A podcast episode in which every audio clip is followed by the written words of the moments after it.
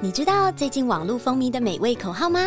快来跟着统一面包救急汤种一起就松软，让你一口就松软，好吃就松软，心情就松软。统一面包 Q 弹松软的美味秘诀来自救急汤种，坚持十二小时熟成、六十小时发酵的功法，让面包就松软。三月六号到三月十九号，统一面包限时菠萝派对，快来 Seven Eleven 品尝。陶晶莹，请你继续上诉。判决书里面法官写得很清楚了，你们的律师团队没有附上你做行销费用的证据，也没有提出你宣传费用附加价值应该要如何计算，所以呢，法官只能依照现有的证据去做判决。你一定要继续上诉，我认为你赢的机会非常的大。感谢金主爸爸、钻石妈妈，谢谢你们。好了好了，大家不要再敲碗了，我们的会员制上线了，现在就加入会员，记得在网站上加入，避免被抽苹果税哦。Hello，大家好，我是 Amy。上一集的影片呢，我们讲了陶晶莹最近发生的辣杯杯事件。陶晶莹和郭台铭人马的极品养生夫妻合资开了一家公司，卖麻辣烫和麻辣零食，卖出去了四百六十九万元的货。极品夫妻却说，这个进货的成本价是三百一十五万元，三百一十五除以四百六十九，陶晶莹等于是百分之六十七的收入都拿来进货了，这个合理吗？在这桩生意里面，到底双方踩进了哪些坑呢？如果你想要跟人家合伙做生意，这里面有多少坑，你必须要警惕呢？极品夫妻真的太厉害了，好多血泪教训可以学习啊！所有的生意利润率才是关键中的关键，你的利润率不行，那你这个生意呢就要有长期赔钱、长期养品牌的心理准备了。在上一集的影片呢，我们跟大家介绍了台湾食品代工龙头联华食品的毛利率一直都是抓在两成左右的水准，这就是食品代工厂的利润结构。只看一家公司，你可能还会有疑问。我们再来看另外一家食品代工大厂南桥集团的财报。对了，这家公司就是生产南桥水晶肥皂公司，因为他们一开始是做食用油起家的，肥皂就是用油脂做成的嘛，所以呢，他们就有青青肥皂啊、南桥水晶肥皂这些品牌。南桥集团现在最大的收入也是食品代工，油脂收入最大，食品收入第二，冷冻面团第三，冰品第四。南桥跟联华一样，食品代工厂他们都会培养自己的品牌，拉高毛利率的结构。大家可能不知道哈，杜老爷冰淇淋啊，赞岐乌龙面啊，点水楼餐厅啊，这些都是南桥集团自己养出来的品牌哦。那他们的毛利率是多少呢？百分之三十、百分之二十五、百分之二十七、百分之二十八，这是过去几年的水准。事实上，哈，食品代工厂的毛利结构就是二到三成。联华食品帮 Seven Eleven 生产预饭团，它就是拿两成的毛利。南桥集团的毛利率是两成五到三成，统一集团也是两成五到三成，爱之味是三成。食品大厂他们掌握一部分自己的品牌，那他们的毛利率结构就是二到三成。代工厂直接把食品卖给品牌商，没有中间什么中介商、研发商。在这边，我要特别提醒一下大家，辣杯杯因为是一个新的品牌，它可能前几年的确是要赔一点钱的。我们不能擅自用已经很成熟的大厂、营收几百亿的规模，这种财报拿来套用辣杯杯的情况，对新的品牌是很不公平的。但是我只是想要让大家知道一下，正常的食品生意里面，代工厂应该要拿多少利润。好，既然辣杯杯是一个品牌厂商，那它的毛利率结构又是怎样的呢？我说一下哈，我们要从现在的上市贵公司找到可以完全类比的公司，还蛮难的。大部分的食品公司呢，他们都是既掌握工厂又掌握品牌的。那辣杯杯是一个纯品牌的厂商，我认为啊，像是王品集团啊、瓦城集团啊这些餐饮业的公司，他们会比较像辣杯杯的情况，因为王品啊、瓦城啊都是品牌嘛，我们就直接去他们的餐厅吃饭啊，那他们。则是向上游的厂商采购食材。那因为辣杯杯呢也有现场餐饮的店铺嘛，只是它去年十月做不下去停业了。但是呢，辣杯杯它的情况呢就会比较接近餐饮业的品牌厂商。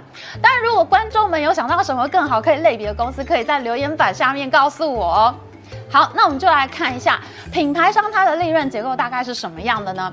瓦城集团他们的营收减掉营业成本，毛利率是五成，非常的厉害。那王品集团呢，则是百分之四十三到百分之四十七，也是非常接近一半的毛利率。这边我们要特别讲一下，餐饮业的毛利率不是说你进货价多少，剩下的就是毛利率，不是这样。餐饮业的营业成本呢，它还包括了租金、水电、餐厅的服务人员、厨师啊这些员工的薪水，都要算在直接成本里面。所以呢，它的进货价肯定是要更低的，因为它的营业成本不只是进货而已，它还要付餐厅的租金、水电、厨师、服务生的各项营业成本。我们在上一集的影片，我跟大家讲过，以前我在中国最大的电商公司上班，各种零售业老板我都见过了。你的进货价压不到售价的四成以下，你这个生意肯定要赔钱的。像是王品，像是瓦城，他们的营业成本都还要包括餐厅现场的各种支出，所以你的进货价怎么可能高呢？一定是比四成还要低的更多啊。不过因为这些餐厅他们的采购量很大，他们杀价的时候一定也是比较有实力的。好，那我们回到淘进的进货成本，代工厂做好临时出货的时候，这批货就已经是两百一十七万了，除以四百六十九万的售价，进货的成本已经占到它的百分之四十六，这都已经逼近人家瓦城的毛利率了。瓦城还付了租金、水电、餐饮员工的费用，哎。那经过极品养生夫妻再赚一手所谓的研发费用九十八万以后，进货价于是飙升到三百一十五万，三百一十五除以四百六十九，进货的成本是售价的百分之六十七。那请问一下，你拿这么高的进货价，你要怎么做生意呢？你要怎么付租金、水电、现场员工的成本呢？这个利润结构肯定是有很大的问题。那我就更不用给大家看可口可乐这种超级品牌之王的毛利率了吧？可口可乐他们的毛利率都已经做到六成。好，我们现在就可以来回答另外一个关键的问题了。请问极品养生夫妻他们所诉求的研发费用，他应该要赚到三成这么多的毛利率吗？刘吉恩在接受《镜周刊》采访的时候，他说食品业的毛利率就是三成，这个说法是对的。我们刚刚看到了联华、南桥、统一、爱之味这类食品代工厂的毛利率，的确就是在二到三成之间。问题是，他们直接出货给品牌商，在这中间并没有一种叫做研发厂商的东西。好，那因为陶晶莹她是没有做过食品行业、不懂行的人，那你提供研发产品的服务，你还让公司资深有经验的员工过去帮忙，请问到底所谓的研发费用应该要拿多少钱呢？诶，这个问题在各大公司的财报里面也都有哦。通常在企业财报里面呢，研发费用、行销费用、管理费用，这个呢都会被列在营业费用这一栏里面。这种费用呢，它不是为了你现场要卖东西而支出的直接成本。像是餐饮业，我要做生意，我就要租场地啊，请厨师啊。如果没有场地，没有厨师，我这个货根本就卖不出去。这个呢就叫做直接成本。但是有一些成本呢，它是跟做生意没有直接关系的。你现场没有这些人，你也还是能卖得出东西的。像这种费用就叫做间接成本，那这笔成本呢，他们就会被列在营业费用这个项目里面。这跟营业成本是两个完全不同的财报项目。那食品业的研发成本到底应该要拿多少钱呢？这个我们看财报就知道了。联华食品他们的研发成本是总收入的百分之一，南桥是百分之二，爱之味是百分之一，统一没有在财报上面写细项。王品、瓦城几乎没有研发的费用，王品的研发费用是总收入的百分之零点零九。品牌商，请问你哪有什么研发费用？都是代工厂在做研发，好吗？请问一下，极品养生这家公司，请问你为什么可以拿九十八万的研发费用呢？他们在《镜周刊》的采访里面再三再四的强调，他们收的是研发费用，九十八万除以总收入四百六十九万，你等于是拿了相当于总收入的百分之二十一作为研发费用。好，新品牌的研发费用会比较高，因为陶晶莹完全不懂行，他本来就应该要付学费，这一件事情我承认。那我们来看一下全台湾研发费用最高的公司台积电，他们的研发费用到底占总收入的多少比例？是百分之八。亲爱的，你极品养生网的研发费用占整个销售金额的百分之二十一，你收的研发经费比例是台积电的二点六倍。为什么极品养生网会说三成毛利率就是食品业的常态毛利率呢？因为他把代工厂应该要收的三成毛利率水准拿去说成是研发费用所需要的毛利率，这完全就是一个混淆视听的说法。因为三成的毛利率那是代工厂在拿的钱，研发费用在食品业里面就是百分之一，就是百分之二。请问一下，一条牛可以被扒两层皮吗？可以。陶晶莹的辣杯杯，它竟然付了两次代工厂的毛利率。大田海洋代工厂出货的时候就已经有三成毛利率了，中间竟然还有一个股东宣称他做研发很花钱，但是呢，他拿的是食品代工厂的毛利率，而不是食品业的研发费用比例。他拿的研发费用比例比台积电还要更高，是台积电研发费用。投资理财的 podcast 这么多，何不听最专业的来说？远东商银打造全新 Podcast 节目《十乐不设前进人生》，由演艺圈最会存钱的小梁哥带着您一起学习各式各样的金融知识、理财心法，从人生历练聊到银行专业，让您财富不设限，快乐不受限，一起理财规划前进人生。即日起收听节目还有机会抽度假住宿券，详情请点击资讯栏连结。拿的研发费用比例比台积电还要更高，是台积电研发费用比例的二点六倍。陶晶莹等于是被两个代工厂扒掉了两层皮，代工厂扒一层，中间还有一个股东用研发费用的名义拿了代工厂的毛利率再扒他一层皮。请问一下，你怎么可能赚得到钱呢？你要跟人家合资，每一项费用应该要占收入的多少比例？你拿同类型公司的财报来比，你就知道了。一家公司他收到一份货，他竟然要付给两家代工厂的钱，这真的是惊天大冤案。刘吉仁还有一种混淆视听的说法，他说他也派了很有经验的资深员工到辣杯杯去帮忙，才能很顺利的生产出产品。这件事情我相信，因为要做电商啊，你要发货，要设计网页，要拍照，要上架，要做客服，还要退换货，这些过程真的是非常繁琐，非常复杂。我以前做电商的时候，我最恨这些事情，我完全没有耐心。我想陶晶莹可能也不懂这些事情，而且他可能跟我一样都没有耐心，所以我认为你在讲的很有经验的员。员工派到辣杯杯去工作，应该是只做这一部分的服务。问题是，如果你用极品公司的员工到陶晶莹和你合资的辣杯杯公司去做事，这个在电商上面我们叫做代营运公司或者是代操公司。我自己不会做电商，那我可以请一个会做的团队来做，我付钱给他们就好。那每个月呢，我要付给他们一个底薪，然后依照业绩去给他们抽成。业绩越好的时候，抽成的比例会变得越高，从百分之五变成百分之八，变成百分之十。这个账是这样算的，你不能大笔一挥赚。三成毛利率就说这个是研发费用，极品养生的说法我完全不能接受。如果你可以像辣杯杯收这么高的研发费用，那其实淘金也可以像辣杯杯收取相应的行销推广费用。我们刚刚讲过了，在营业费用里面最大的三块就是行销、研发和管理费用。那我们来看一下哈，食品业的行销费用它的水准大概是多少呢？联华食品呢，它的行销费用呢占总收入的百分之八，南桥集团是百分之十三，爱之味是。百分之十七，品牌商就更高了。瓦城是百分之三十五，王品集团是百分之三十七。如果你可以在研发费用这种百分之一、百分之二的项目上面报账九十八万，那陶晶莹应该等比例的向公司报账它的行销费用。如果你是比照台积电百分之八的研发费用比例的话，那行销费用如果占百分之八，陶晶莹最少也是要报账九十八万吧？那如果依照品牌商的行销费用，比例来计算，用王品和瓦城的水准来计算，那陶晶应该可以报到四百万块左右哦。你要确定哦，如果你们还是同一家公司的股东，如果我是陶晶莹的话，我一定会再上诉，我一定会跟你把这笔钱要回来。为什么本来双方是一个黄金组合，明明可以把生意做好的，但是最后却闹成这样呢？我认为陶晶莹跟极品公司对双方的想象是完全不一样的。这笔四百六十九万的收入，如果扣除进货价三百一十五万，那就是等于赚了一百五十四万。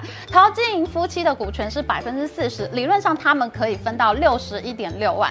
当然啦，这个还要付员工的薪水啊、租金啊、管销各种费用，肯定是要赔钱的。但是我们为了方便说明，我们就这样计算。